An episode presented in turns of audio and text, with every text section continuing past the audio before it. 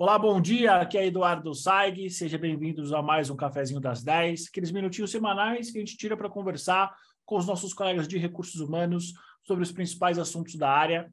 E hoje eu estou com a Mariana Damiati, uma convidada mais do que especial, mais um contato de mercado que se tornou uma amiga. Gosto muito da visão dela sobre recursos humanos e hoje nós vamos conversar sobre se o RH é uma área de negócio. Para você que está apenas me ouvindo, eu sou o Eduardo, sou um homem branco, estou sentado numa cadeira, mas quando estou de pé, tenho 1,90m, uso barba, cabelo curto e uso óculos.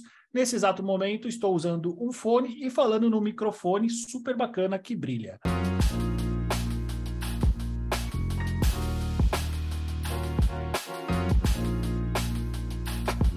Mari, bom dia. Para quem não te conhece e está apenas te ouvindo, quem é a Mariana Damiati? Adorei o microfone que brilha, tá? Depois você me fala que eu vou comprar um aqui para mim, que eu adorei isso. É, bom, muito bom dia para todos, é um prazer enorme estar aqui. E, de novo, obrigada pelo convite. É, Edu, para quem não me conhece, meu nome é Mariana, eu sou uma mulher branca, uso um óculos meio colorido, azul com verde, estou com uma camisa é, verde e branca, meu cabelo é loiro, estou com o cabelo preso, então é um prazer me conectar com vocês hoje para falar de um tema que há muito tempo, Edu, eu escuto de colegas, de pares e de muitos executivos, ou até mesmo de toda a área de RH. Eu acho que a gente escuta tanto. Somos uma área de back-office, não é uma área de negócio. O RH, afinal de contas, é uma área de renegócio. O RH é uma área de resultado. Então, acho que não tem provocação melhor hoje para a gente trazer aqui e falar um pouquinho desse tema. E eu acho que contar um pouco da história do RH e por que, que a gente está falando de tendências para 2023 e como que a gente chegou até aqui. E aí eu acho que a gente vai responder bem essa pergunta por aqui. Muito bom, Mari. Eu acho que esse tema ele não poderia ser tão propício pela época do ano. Exatamente. Iniciaremos 2023, que obviamente é, vai ser um novo ano, com um novo presidente, provavelmente com novas diretrizes políticas e econômicas. E economia está de mãos dadas com recursos humanos. Então, acho que tudo que você vai trazer para a gente, a nossa conversa, as nossas reflexões, elas vão ser super importantes para o presente, porque 2022 ainda não acabou, e principalmente para os próximos dois anos, quiçá para os próximos quatro anos. Exatamente. Eu acho que não dá para a gente falar de, é, é, da área de RH sem que a gente fale de negócio, sem que a gente entenda este contexto. Né?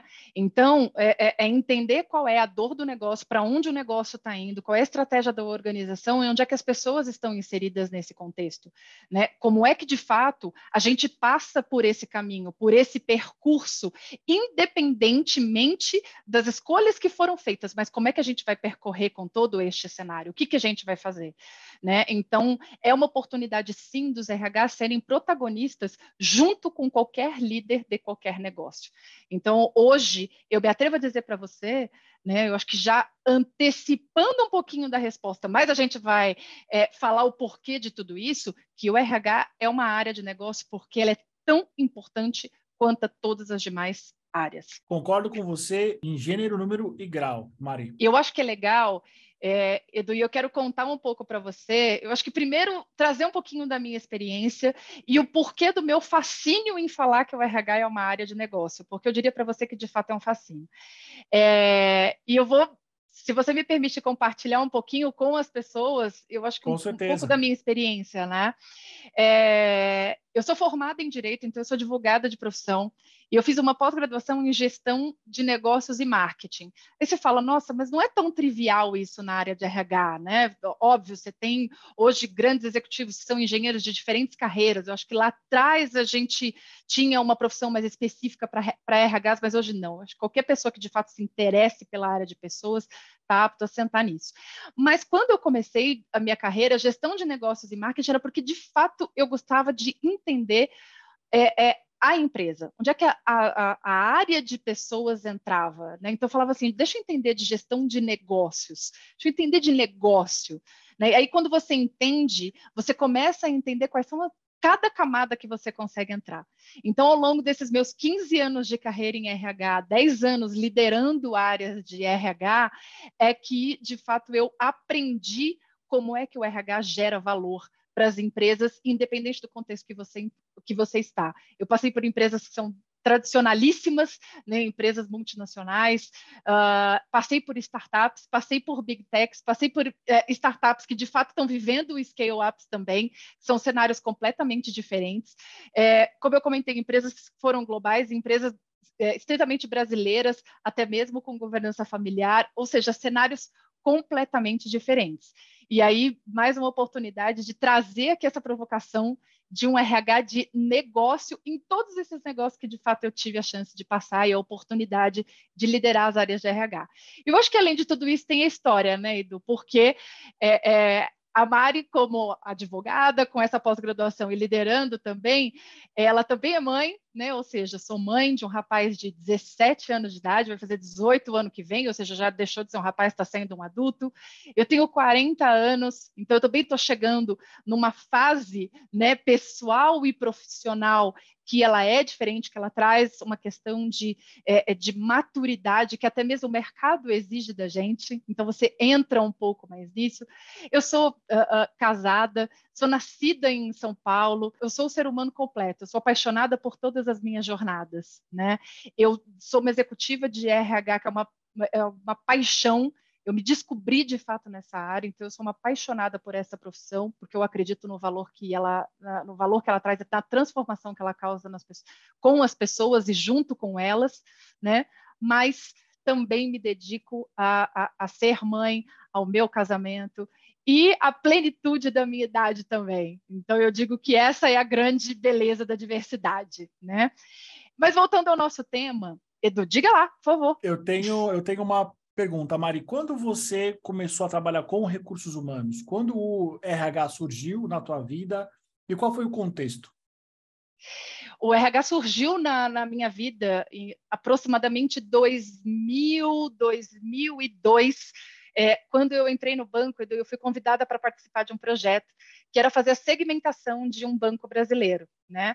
É, e na época dessa segmentação era a gente avaliar assim, ah, essa pessoa ela serve para este segmento, para este setor e etc. E era tudo iniciou como um projeto, Edu. Mas o que, que era de fato esse projeto? Conhecer as pessoas, conversar com elas, avaliar, traçar a persona, traçar o perfil de cada uma delas, depois a gente entender quais eram, uh, uh, que tipo de agência, que tipo de negócio a gente ia criar e aí, quando eu fui conhecendo essa história e eu fui conhecendo de fato o que, que era, na essência, recrutamento e seleção, que esse é o principal background meu, que era recrutar pessoas, e tudo começou com recrutamento interno, depois veio o externo, e depois veio a parte de desenvolver essas pessoas para que elas pudessem exercer as suas atividades plenamente lá, e era, ainda era o treinamento técnico que a gente falava, falando há 20 anos atrás, né?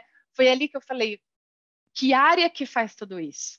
E aí essa era a grande essência do RH. Esse foi o principal turnaround na minha carreira, que tudo começou como um projeto e eu falei, é isso que eu quero fazer na minha vida. E depois entrei numa uma indústria, numa multinacional francesa, é, que de fato abriu as portas e de onde eu não saí mais. E ali foi só aprendizado, só trazendo de fato amadurecimento e robustez para chegar onde eu cheguei hoje como executiva de RH. Entendi, Maria. Obrigado por você ter compartilhado comigo o teu começo. Quando caiu a ficha para você que é importante para o RH andar junto com o negócio? E a minha uhum. segunda pergunta ela é uma pergunta muito mais objetiva, talvez. O que é andar junto com o negócio? Porque eu percebo, ao longo dos meus oito anos como headhunter especializado nessa área, que é muito sutil aqueles RHs que andam e não andam junto com o negócio, mas o resultado é palpável. Então, uhum. qual é essa linha tênue em que um RH ele, se, ele anda próximo ao negócio ou não? Eu acho que primeiro, respondendo a tua primeira pergunta, o RH entender que ele, no fundo, ele é ele precisa entender do negócio. Porque quem faz o negócio, Edu, são pessoas. Quando a gente pensa em negócio, a primeira coisa que a gente pensa é ah, qual é o custo, qual é o orçamento, qual é o valor, qual é a venda, qual é não sei o quê. Esses são aspectos do negócio que são feitos por alguém. Tem alguém atrás disso. Né? Então, assim, tem alguém atrás da planilha de Excel, tem alguém atrás de um processo de venda. O seu cliente é uma pessoa, portanto, você está lidando com gente o tempo inteiro.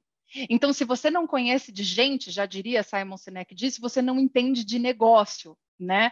Mas na prática, Edu, é você é, primeiro entender, conversar com as pessoas, com todos os seus pares, com todas as áreas de negócio, entender quais são as dores. Né? Então, assim, o que, que esse negócio precisa para ele poder crescer, para ele poder passar por essa fase? Se o pronto é crescer, se o ponto é escalar, então de que maneira a gente está pensando em fazer isso? E o que, que eu preciso fazer com as nossas pessoas e através delas para a gente chegar lá. Então, é desta maneira que eu entendo que, de fato, né, este é o papel do RH, esse é o caminhar junto. Né, que é aquele RH que entende o que o negócio precisa, opera junto com as pessoas e com toda a caixa de ferramentas que de fato o RH tem, na sua plenitude, de utilizar para que este negócio de fato consiga chegar no seu resultado né? Então é muito um, trabalho, Edu, de você encaixar essas necessidades todas, porque antes o RH ele era reativo. A gente reagia a muita coisa. Né? Então, ah, eu preciso de alguma coisa. Olha, vai lá, então você compra. Ah, eu preciso agora que você rode uma folha. Você vai lá e roda. Então, era uma coisa muito, extremamente operacional. Né? Era um RH ainda como um fator de produção lá na era industrial, praticamente. Edu. Hoje não. Hoje é um RH que, assim, se o olhar do negócio está lá no futuro, eu preciso preparar a empresa agora para ele chegar lá. Então, de que maneira eu vou preparar? É uma mudança de cultura, ou é implementação de uma cultura, ou é um trabalho de desenvolvimento, ou é um trabalho de liderança que a gente precisa fazer? E se eu estou trabalhando em cima disso, como é que eu vou medir, como é que eu vou perceber tudo isso lá na ponta e como é que eu vou casar com a estratégia da organização, como é que eu vou conversar com a estratégia da organização. Hoje a gente está falando tanto com, sobre ESG, sobre sustentabilidade, como é que isso é tangibilizado no resultado e na essência do negócio. Então, é claramente, Edu, a gente hoje ter uma conversa, nós, profissionais de RH, termos uma conversa do que o RH precisa, do que o RH, do, o RH não, desculpa, do que o negócio precisa, que o negócio está desenvolvendo, aonde ele vai chegar, é entender esse idioma para que claramente a estratégia da organização seja praticamente aí implementada na estratégia do RH, seja cascateada na, na estratégia de RH e vice-versa. Então, acho que esse é o meu pensamento, né? Eu falo, vamos falar de negócio. RH falem de negócio. Eu acho que esse, esse é o grande conselho. E uma coisa super, super interessante que você falou, que eu acho que tem um, um slide sobre isso. Você comentou brevemente sobre a história da área de, uhum. recursos humanos. Se me falar a memória, surgiu aqui no Brasil lá em 1940, 40 ou 50, com as relações industriais. Sim. Né? Chamava-se relações industriais. Né? Exatamente. É, era, a, era a antiga área de RI. Exato. Que hoje RI é relacionamento com investidores, né? Mudou. Exato. Assim, né? É, eu acho, eu tenho uma, eu tenho uma certa percepção, Mari, de que grande parte dos RHs ainda tem uma dificuldade muito grande de uhum. se conectar com o negócio, principalmente com a velocidade, por conta dessa herança. Sim. E é uma herança que grande parte dos profissionais de recursos humanos não sabe que tem.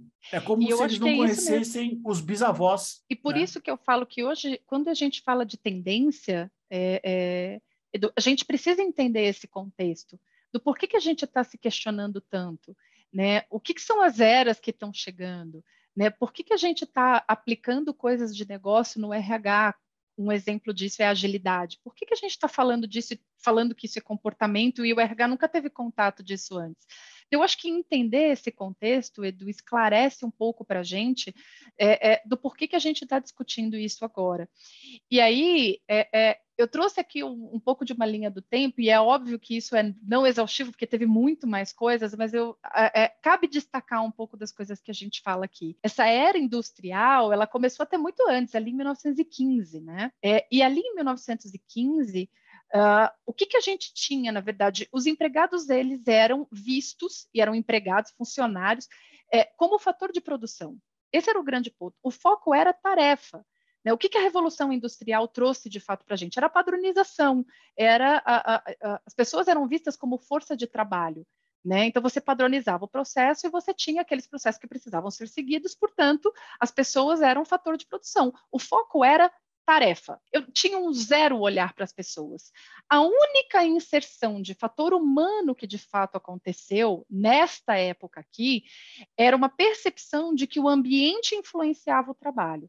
Mas por quê? Porque a pessoa ela tinha que trabalhar 18 horas, então ela tinha que ter saúde para trabalhar 18 horas. Então, quando a gente fala de melhores condições de trabalho aqui, era uma questão de iluminação, de risco, mas não estava relacionada a uma questão psicológica, né? A pessoa tinha que ter boa saúde para ela produzir muito mais horas. Esse era o ponto, né? É, o olhar nessa época era para eficácia, maior escala de produção, menor custo. Depois a gente tem, em 1940, a gente tem o efeito da Segunda Guerra Mundial. Em 1943, a gente tem CLT, né? Em 1943 chega a CLT. O que acontece nesse momento? Adaptação das empresas as normas de trabalho, né, em 1943. Em 1950, pós Segunda Guerra Mundial, a gente tem uma questão da automação. Né? Então, antes era uma força de trabalho, então agora eu tenho um pouco mais de automação. A automação traz para a gente pessoas vistas como recurso. Eu preciso de recurso para operar isso daqui. E eu começo a trazer as questões de benefício ligadas ao CLT.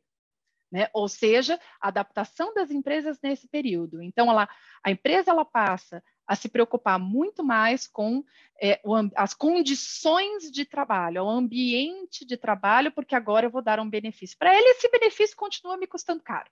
Né? Então, eu ainda não isentei o fator de custo, mas o benefício está aqui. Ainda continua sendo custo, né? Ainda continua sendo custo. Aqui era muito mais forte isso, né? Exato. E muito mais claro. Porque o que, que acontece? A, a, ainda na administração de RH, e era administração de recurso, né?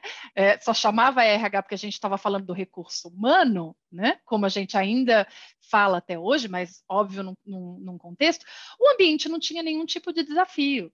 Né? As tarefas continuavam sendo repetitivas, a liderança era extremamente centralizada. Né? Era aqui o comando e controle numa era ainda né, muito, muito de poder, de padrões que eram muito rígidos, inclusive, de comunicação. Né? A comunicação era única exclusivamente top-down, como a gente fala aqui, não existia nada do, do, do bottom-up. É, os cargos, eles eram definidos, eles eram limitados. Então, não tinha absolutamente nada pensado em carreira. Então, era, era uma visão sistêmica que, que a gente coloca de pessoal para a empresa. Quantas pessoas eu tenho para operar isso daqui? Ah, então me dá essa visão, RH, por favor. Né? E você começa a estabelecer tudo que uma CLT ali de fato propõe, com, nos, com, a, com a vinda dos, das políticas, dos procedimentos, dos processos, etc. Né? Só que nesta mesma época, e veja que ela durou praticamente 30 anos, ali de 1950 a 1980, é, os, o, o, os empregados eles começaram a ficar muito, muito insatisfeitos, porque a gente estava aguentando essa era um pouco mais industrial desde 1915. A gente já está chegando em 1980. Então, nesta época, os trabalhadores começaram a ficar muito insatisfeitos com o ambiente e começam as greves, começam os conflitos, começam as reivindicações quando a gente fala de benefícios, quando a gente implementa tudo isso, né? E detalhe, é ali que surge de fato a força dos sindicatos, inclusive, né, que começam a olhar não mais para o indivíduo, mas para o coletivo, de falar, opa, temos aqui direito e agora eu começo a enxergar todas essas pessoas aqui como um coletivo. Neste momento, as empresas até perdem um pouco do seu poder, porque não fizeram isso dentro de casa, o sindicato ganha um pouquinho mais com esta união que foi feita. Né? E o mais interessante também dizer é que nesse mesmo período, olha quanta coisa acontece, né? Por isso que é legal da gente entender. Nesse mesmo período, é, mais ou menos ali em 1900 e, 1950, 60, não vou lembrar exatamente a, a, a, data, é que começam os primeiros estudos sobre comportamento humano. Pirâmide de Maslow surge aqui, ela é recente, ela não é tão velha. A gente fala como se fosse uma coisa de 1800 e alguma coisa. Gente está falando de 1950, 60, né? Surge ali um pouco sobre a pirâmide de Maslow, porque é, é, é, que é a teoria da motivação, né? Então, opa, o que, que de fato motiva as pessoas? Porque à medida que as empresas começaram a perder esse poder, porque elas não se dedicaram a entender este coletivo, as suas, os seus colaboradores, né, que nem eram chamados dessa maneira, então eles começam né, a falar: opa, o que mais eu tenho que fazer aqui? Então a mudança, Edu, ela ainda é muito lenta para ela compreender de fato que as pessoas eram tão importantes quanto o lucro nessa época. É, eu quero só, talvez, complementar um pouco da tua fala, que para quem está vendo a gente e para quem está ouvindo, é importante a gente se lembrar que nesses primeiros três quadrantes não tinha internet. Exato. Então, quando a gente pensa em pirâmide de Maslow, em pesquisas de desenvolvimento humano, pesquisas de desenvolvimento organizacional, a gente precisa entender que isso aconteceu, sobretudo, nos Estados Unidos, principalmente pós a Grande Depressão de 29. Inclusive, uhum. O conceito de competências veio da depressão, né? Exato. Todos esses estudos foram feitos ou nos Estados Unidos ou na Europa e demoravam muitos e muitos e muitos anos para chegar no Brasil.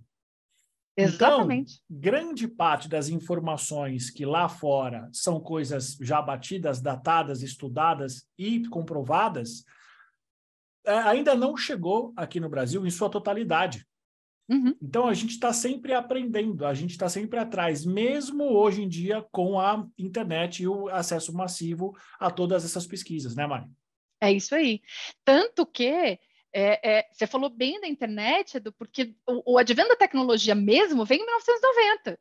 Então Exato. foi muito depois, né? Então essas pesquisas quase não chegavam, era de difícil acesso.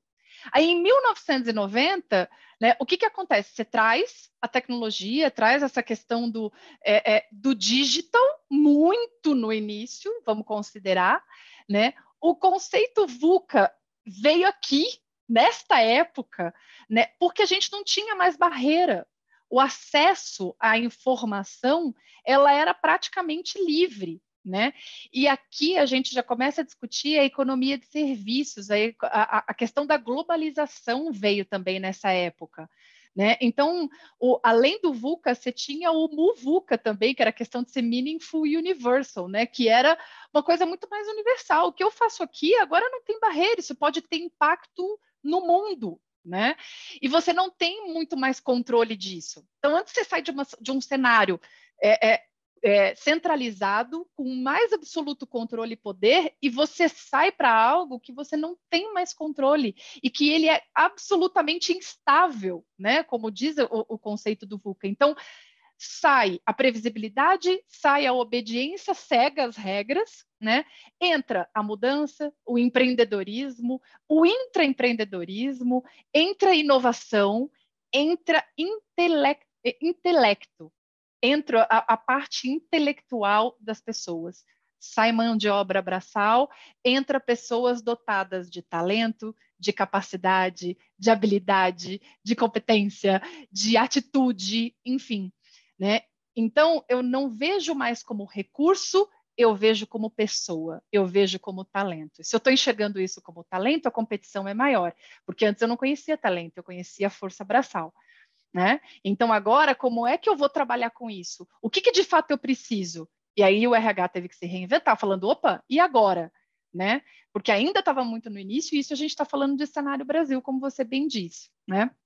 É, é, as atividades burocráticas, né, já com o advento da automação, começaram a ser terceirizadas, né? É, aí você começou a repensar um pouco de funções, então eu terceirizo isso para de fato eu focar na necessidade de RH, em como o RH vai gerar valor. E é aí que o RH, que não foi preparado para isso, que até então só reagia, porque o negócio ditava o que ele precisava fazer, aqui o RH falou assim: e agora? Né? Então vira um grande ponto de fato de interrogação. Por quê? Porque o RH começou a ter que pensar em jornada, em performance, em novas formas de motivar as pessoas, de fazer com que elas se desenvolvessem, fazer é, é, novas formas de liderar, porque o comando e controle já estava sendo questionado. Então, como é que eu vou agora liderar as pessoas? Como é que eu vou inspirar as pessoas? Como é que eu vou motivar as pessoas? Né? Haja vista que eu já tenho uma pirâmide de Maslow, o que, que eu vou fazer com tudo isso? Né? E nada disso tinha pronto. Eu não tinha onde buscar essas informações, era tudo novo. né? É, e depois chega 2020. O que acontece com 2020? É uma grande pandemia que ninguém sabia falar sobre isso. Ninguém na nossa, né, na nossa geração, mas eu posso dizer até nas gerações é, é, é passadas, a gente não tinha passado por uma pandemia como a gente passou agora, né? Ou tão intensa quanto passamos agora, acho, salvaguardado guerras e tudo mais. Mas o que, que aconteceu de 2020 para cá, Edu? E aqui é uma, uma, é uma conclusão que eu me atrevo a, a, a trazer. Né? Cai a ficha das, da, das empresas, das organizações, que sem pessoas não tem negócio. Por quê? Porque a gente fechou tudo. As pessoas ficaram dentro das suas respectivas casas, a gente passou por um isolamento social. E aí as empresas começaram a olhar falando assim, tá, e agora? Eu preciso, eu tenho meu negócio de pé e eu preciso dessas pessoas, né? Então cai literalmente a ficha que sem pessoas não tem negócio. E a maior cobrança que se teve né, dos, da, dos presidentes uh, uh, e da, de boards de diretores, etc., foi para o RH falando: e agora, RH? O que nós vamos fazer? Qual é a solução? Ajuda nós. Como é que a gente Ajuda traz nós. essas pessoas? Como é que a gente traz essas pessoas? Como é que a gente fala com essas pessoas? Perguntas básicas. Como é que eu falo com essa pessoa? Como é que eu, é, como é que essa pessoa continua comigo? Como é que ela está? Não tinha resposta, né? Para aqueles RHs que ainda não tinham virado essa chave para gestão de pessoas, para liderança, para cultura e etc., isso foi muito mais difícil. Muito mais, né? É, porque a preocupação passou a ser, principalmente em 2020, além dos aspectos que a gente estava trazendo ali de, dois, de 1990 para cá, era preocupação real com saúde mental, né? com qualidade de vida, com, com novas formas de trabalho, né? Formas que, assim, antes você já fazia, mas que era uma coisa, a exceção, aí a exceção vira regra, né? Então, como é que você uh, busca referências, referências essas que não existiam? Então, o RH também teve que ser absolutamente criativo, teve que exercer o seu poder de influência, de persuasão e etc., que às vezes você não tinha nada disso. E aí, uma outra coisa também uh, é a questão do ESG. E o ESG não é uma. ESG não é moda, ponto. Né? Eu ainda escuto isso, ESG não é moda. A empresa ela só é sustentável quando ela olha para si, para a comunidade e para o meio ambiente. A gente só vai falar hoje de longevidade e de atração das novas gerações se a gente falar sim de ESG, porque hoje você já tem um comportamento diferente no mercado. Hoje se faz negócio, hoje você tem fundos de investimento que estão olhando para a questão de ESG. Você tem normativas das bolsas de valores hoje de qual é a composição que você precisa ter nos seus respectivos conselhos para você, de fato, é, mostrar uma preocupação com relação a isso. Então, no mundo ESG, no mundo capitalista, ESG já dá dinheiro, portanto, isso não é um modismo. Então, isso é real. E é uma isso estratégia. É uma, é uma estratégia, estratégia. Se não me falha a memória, posso estar enganado agora, mas 84% das grandes empresas do mundo pretendem ter uma, uma estratégia estruturada de ESG até 1900 até 2030. 2030, exatamente. Então, exatamente. Uh, para quem ainda pensa, para quem ainda acha que é só mais uma moda, como tantas outras, não é. É uma não é. estratégia é. que a grande parte das empresas do mundo inteiro já estão de olho, já estão implantando elas, ela para que em 2030 ela já faça parte do dia a dia. Exatamente. Né? Então, aqui, claramente, a gente está sim falando né, de perenidade das empresas. Se elas não olharem para a ESG, possivelmente elas vão estar tá fora, é, elas vão estar tá fora do mercado. E eu ligo isso à questão de diversidade também. Por quê? É, hoje a gente está falando de praticamente quatro gerações trabalhando junto. E uma brincadeira que eu costumo fazer é os líderes não são né, mais os da geração passada, são da geração nova. Então a gente precisa ter muita atenção com que a gente está, como é que a gente está olhando para esta nova geração, porque eles vão ser os líderes do futuro inevitavelmente. Mas a gente tem uma oportunidade hoje de pegar essas quatro gerações trabalhando juntas aqui e entender como é que essa pluralidade funciona. Como é que essa pluralidade também se torna negócio? Porque eu tenho quatro gerações trabalhando juntos, eu tenho quatro necessidades tra é, é, trabalhando juntas. Então, imagina você juntar tudo isso daqui quando você formata um serviço, quando você formata um produto. Olha que característica rica que se as empresas de fato olharem para isso, Edu, e souberem trabalhar com isso, vai ser incrível. E aí as empresas de fato vão ganhar muito com a questão da pluralidade, não só em fazer um produto ou um serviço, mas inclusive nas suas formas de gestão. Por isso que hoje, né, você fala assim, ah, você precisa ter uh, uh, um, um board ou uma gerência ou uma liderança cada vez mais diversa, né? É para que tudo isso a gente consiga capturar em forma de negócio. Você ia complementar, né, Edu? É, é, eu acho que é super importante essa tua fala sobre diversidade e inclusão, porque ainda é uma dúvida para alguns líderes de negócio que me procuram. E eles sempre falam, Eduardo, me diz objetivamente por que, que eu devo ter diversidade na minha empresa. E eu sempre respondo da seguinte maneira: questão de criatividade e inovação. Empresas diversas, no potencial máximo da palavra, elas são mais inovadoras. Por quê? Porque você tem cabeças pensantes com visões diferentes, muitas vezes sobre a mesma coisa. Então, você consegue prestar um novo serviço, você consegue resolver um velho problema com uma nova solução. Então, tudo isso já é mais do que comprovado. Tem uma série de, de estudos que comprovam isso. Então, se você, líder de negócio, por exemplo, se você sofreu com a pandemia, com o home office, provavelmente as empresas que tiveram uma diversidade já anterior, elas não sofreram. Uhum. Por quê? Porque elas já fizeram, elas já se adiantaram. Então, em termos de criatividade, inovação, adaptação aos serviços, ao novo cenário, uma, uma empresa diversa, ela já sai na frente, sai de 10 a 0. Exatamente. Exatamente. Porque você vai trazer toda essa criatividade de novo para a execução. E tudo que a gente está falando aqui é prática, não tem nada. Assim, a gente está trazendo um pouco de conceito de história, mas é entender de fato como é que a coisa funciona, né? Funcionou e funciona. É, então, aqui, quando a gente fala, por exemplo, de diversidade, é isso, isso resulta numa maior criatividade, numa maior inovação. Quando você fala, por exemplo, de formas de trabalho, você também tem uma pluralidade ali. Você não tá só, a gente não está só falando da questão do, do híbrido, né, do remoto ou do presencial. Não é isso. Você tem formas, por exemplo, de se organizar. Hoje você já trabalha em squad. Hoje você já está falando de menos cadeias de, de, de comando. Você está falando de mais flexibilidade. Você está falando de mais colaboração. Né? Como é que você organiza tudo isso? É, é, óbvio, a gente não está falando que não existe liderança. Eu acho que tem também uma outra questão. Você fala menos cadeia de comando, empresas mais horizontalizadas, o que não significa que você não vai ter uma liderança. E como é que isso se organiza? Essas são as, as formas de trabalho. E que não necessariamente o modelo que você aplica é, é, é para um, não tem mais o one size fits all. Né? Você tem hoje formas diferentes, e às vezes na, na mesma empresa você pode ter estruturas diferentes né? De maneira que você consiga propiciar né, o, o, objetivo que você tem, seja ele de criatividade, a depender do que você está ali estimulando dentro daqueles times. Então, hoje, você também precisa estar tá muito mais atento a tudo isso. Por quê? Porque você está numa era muito mais tech, você está numa era mais digital, você está numa área muito mais de dados, você está numa área de inteligência artificial, você está. A gente está vivendo uma era completamente diferente, né?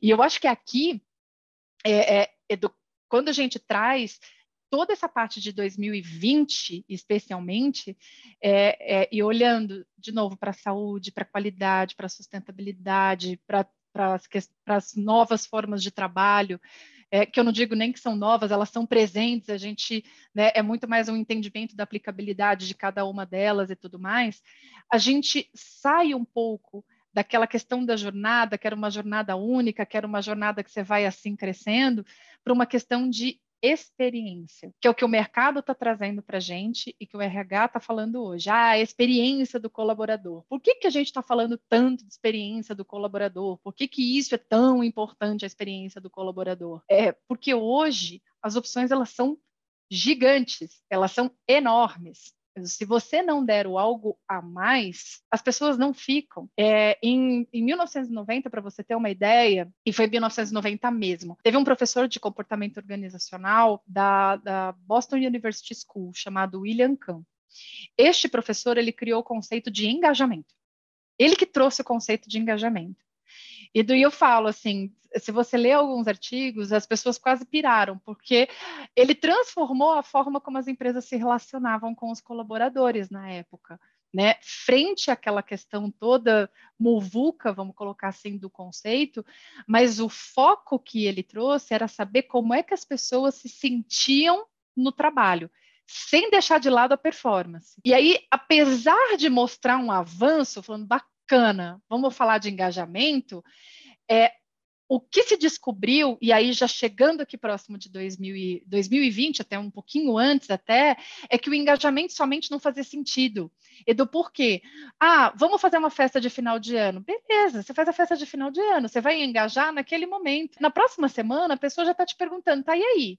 Como é que é o meu dia a dia? Não dá para eu viver daquela festa de fim de ano. A mesma coisa, é, é, e eu costumo, costumo falar bastante isso para as pessoas: não, vamos, vamos fazer um mérito, ou vamos buscar um novo salário, não sei o quê. Eu acho válido, porque isso é uma questão de reconhecimento, de carreira, de valorização do colaborador, sem dúvida. Mas será que é isso, só isso que ele está buscando de fato? Porque ele vai engajar, Edu, no primeiro mês, no segundo mês ele vai falar, é, qual, qual vai ser o próximo? Qual que vai ser meu próximo movimento? Né? Então, não é só isso né, que faz as pessoas se engajarem dentro da organização, é a experiência delas. Então, é, é saber se o colaborador ele está engajado em todo o ciclo de vida dele. E é aqui que, de novo, você fala, tá, e aí, RH? Né? Eu acho que dá até para montar um podcast, e aí, RH, porque eu acho que é isso, né, Edu? É, e aí eu tenho certeza que quando a gente fala de engajamento, a tua pós em marketing começa a fazer muito sentido. Por quê? Porque eu canso de ver especialistas fazerem paralelos que hoje fazem muito sentido entre marketing, mercadologia uhum. e recursos humanos. Porque estamos falando de pessoas, de desejos, é. de sonhos, e querendo ou não, a, a, no mundo capitalista que nós vivemos, as empresas fazem parte disso. É isso aí. Não é verdade? É isso, porque é, é, é, tem uma coisa que eu costumo dizer, do que assim, a experiência é a causa, porque a experiência é o ato contínuo de você ouvir e de você agir com o que realmente importa para o colaborador. É a mesma coisa que a gente faz com o cliente. Como é que você cria uma campanha de marketing lá? Você precisa saber qual é a necessidade que está lá fora para você poder saber como é que você vai se conectar com aquele cliente, ou com aquele público-alvo, ou com a persona que você desenhou. Então, assim, qual é a necessidade? O que, que ele pensa? O que, que ele quer? Né? O que, que importa para ele? O que, que eu vou resolver para ele? Por que, que ele vai, dentre tantas marcas que ele pode de fato escolher, por que, que ele vai escolher a minha? Porque muitas vezes eu estou trazendo um algo a mais, porque eu estou trazendo para ele um senso de comunidade, um senso de exclusividade, é, um senso de pertencimento de algo que ele busca para ele. Então, você pega grandes marcas, aqui, assim, abrindo um parênteses, Edu, você pega grandes marcas, por exemplo, ah, se você trouxer Harley Davidson, por que a Harley Davidson é a melhor moto do mundo? Talvez não. Mas por que, que as pessoas, ou talvez sim, não sei, não conheço muito de motos, mas por que, que uma pessoa escolhe a Harley Davidson, Edu?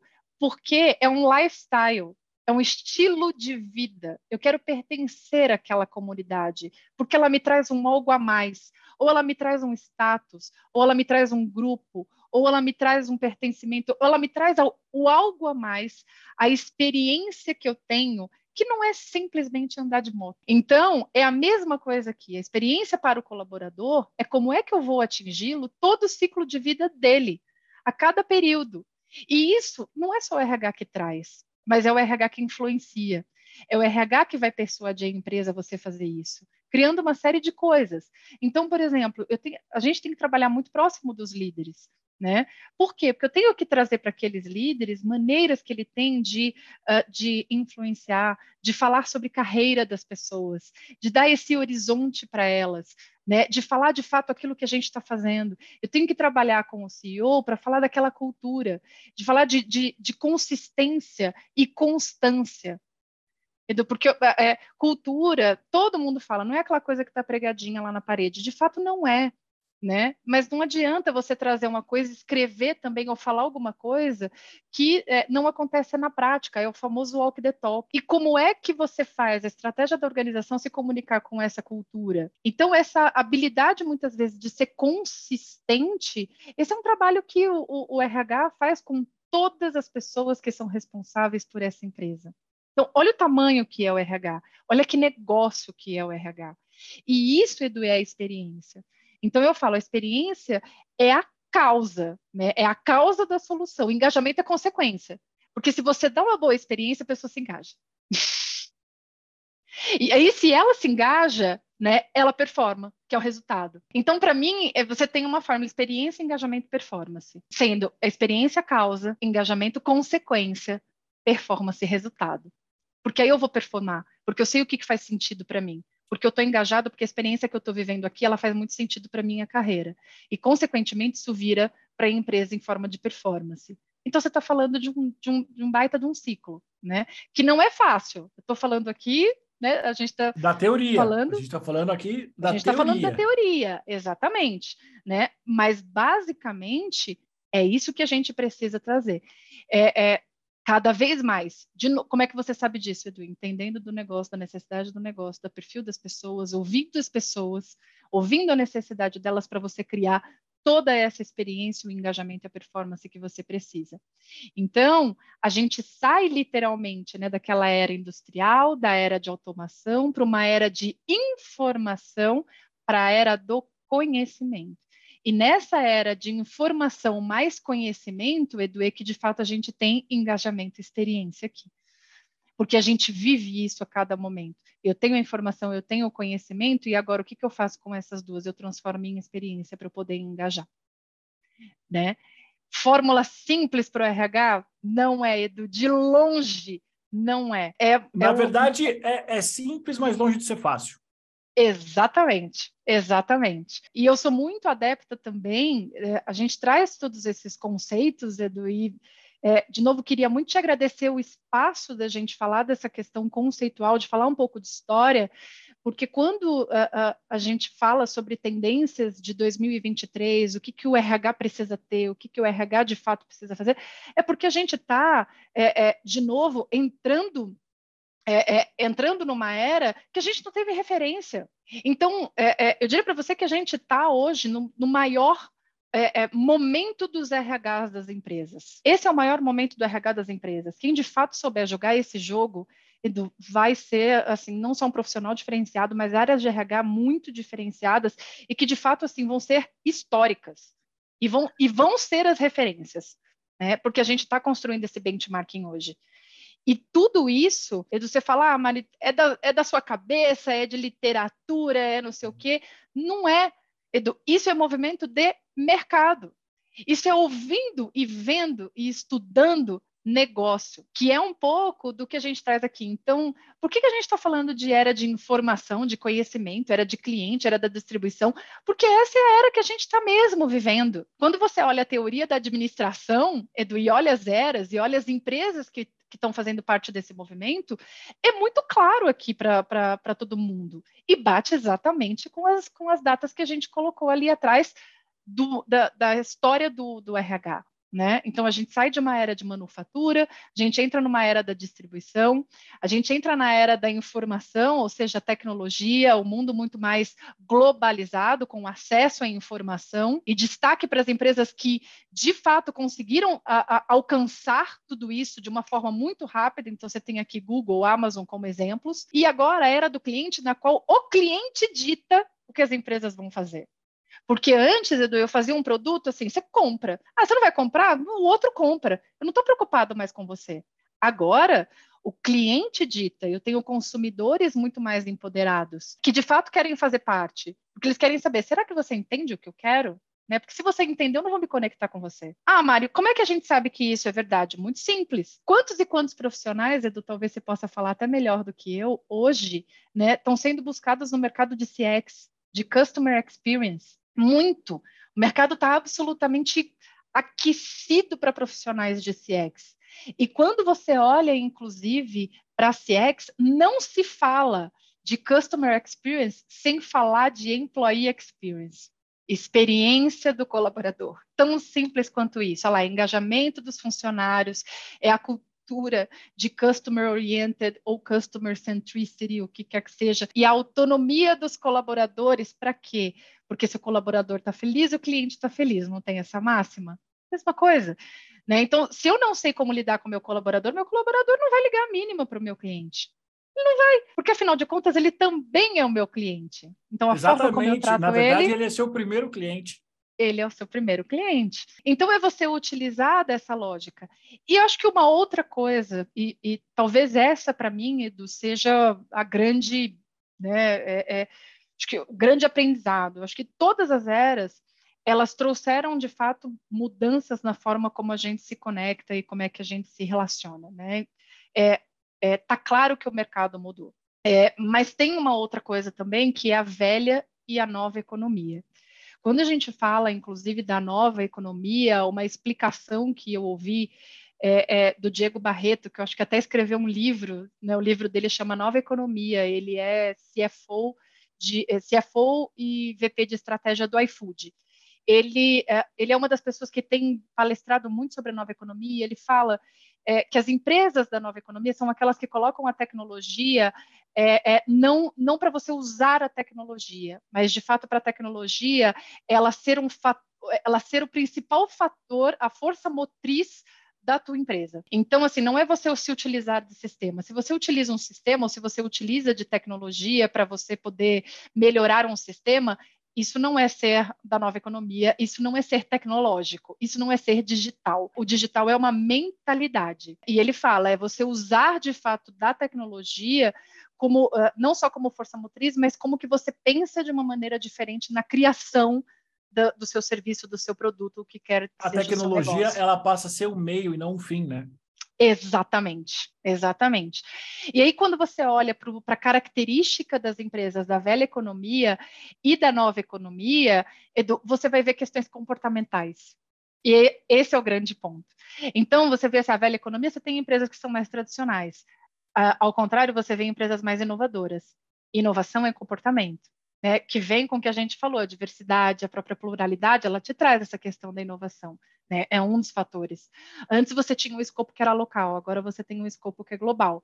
Antes o foco estava no produto, não importava muito o que o cliente queria e nem pensava. Agora o foco está no consumidor.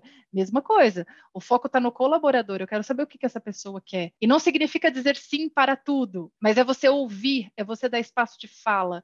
Antes você tinha uma valorização do capital, força de trabalho, agora você tem valorização do conhecimento.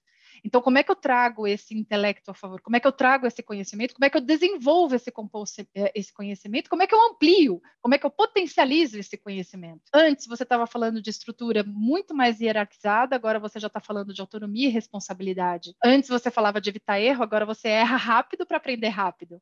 Porque antes, eu crio um padrão aqui, não mexe nesse padrão, só obedece. Agora, eu quero que você erre rápido, a gente aprender rápido para a gente poder inovar. Hoje você soluciona os problemas com criatividade. Por quê? Eu não quero mais. As, é, é, vamos fazer mais do mesmo? O fazer mais do mesmo está sendo questionado. Eu não quero mais fazer mais do mesmo. Antes você falava, temos um objetivo. Agora eu tenho um propósito. Qual é o propósito que de fato está movendo essa organização? E de fato, assim, dentro desse propósito vai ser uma, uma série de metas, porque a gente não está falando aqui de ah, uma empresa boazinha tal, nada disso. Muito pelo contrário, né? Até porque a concorrência é muito maior. Né? Antes você estava falando de um chefe, é o cara da produção, agora você está falando do líder, e é um líder que inspira. Então, assim, como é que você sabe que você inspira? Olha só, antes você fugia das mudanças, agora você provoca. A gente está falando de um crescimento que é exponencial. Que nem eu te falei, a jornada não é assim mais, né? Ela não é essa coisa linear, bonitinha. Não, ela pode ser assim. Aliás, é, é, quando criança, eu, eu brincava, né? Antes as carreiras ela, é, eram escadinhas, né?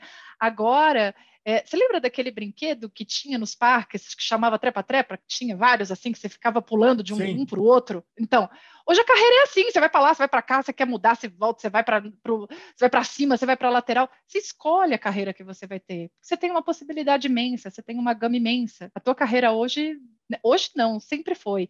É, é você quem, quem, quem protagoniza ela. Né? Então, você tem uma série de coisas, do que todas elas aqui é, e essas que eu até deixei em grifar, é, é, é, grifadas aqui, é porque são comportamentos. E comportamentos são inerentes a pessoas. Então, Exatamente. você quer mudar uma organização, para essa organização de fato ser da nova economia, e para você estar é, é, tá num nível ali dos seus concorrentes e tudo mais, então você tem que jogar esse jogo. E você tem que mexer com as suas pessoas, Edu. Se você não é mexe com as suas pessoas, né, a mudança não acontece. É o mais, é. O mais difícil. Você, como executiva, você já viu isso. Não adianta só você mexer na tecnologia, mexer nos processos. Você precisa, na verdade, trabalhar com as pessoas. É. O grande segredo de qualquer mudança cultural são as pessoas. É. Então, o, o, e se são as pessoas, você precisa saber como é que você trabalha com elas, junto com elas.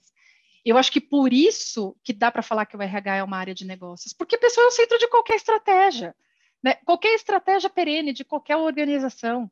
Para você mudar uma empresa, olha a grande mudança que a gente está falando aqui de velha economia para nova economia. E não são todas as empresas, tá? Você tem características de empresa. Esse é só um exemplo. Mas aqui você tem que você tem que uh, fazer a mudança de comportamento. Senão você simplesmente não muda. Então você tem que trabalhar para e com as pessoas. E de novo, para e com as pessoas. E não é o RH que faz isso sozinho, mas é o RH que tem um, o poder é, de, de liderar, de influenciar essa mudança dentro dessa organização, de apoiar a liderança da organização para os caminhos que de fato a gente precisa seguir. Então, nesse sentido, Edu, é o que eu brinco assim, a pergunta que hoje ela tem que ser feita nas organizações é, antes na era do engajamento, o que, que a gente falava aqui? Ah, o que, que poder, o que podemos é, é, o que podemos fazer para que os colaboradores se sintam felizes e inspirados para performar melhor. Agora, a gente já fala como é que você cria uma empresa, né? olha a diferença, você está falando de criar uma empresa. Como é que você cria uma empresa que as pessoas queiram trabalhar, ao invés delas precisarem trabalhar nela? E isso é uma pergunta que tem que estar todo dia na cabeça de qualquer RH. Como é que você cria uma empresa que as pessoas queiram trabalhar nela? Elas queiram, porque é uma escolha. Edu, hoje você tem carreiras, e você pode falar isso com muito mais propriedade do que eu, que o mercado está extremamente aquecido. Extremamente aquecido. Né? Então, se você não criar uma empresa que de fato faça sentido, as pessoas se movimentam muito rapidamente. E aí você não consegue fazer nenhum tipo de mudança.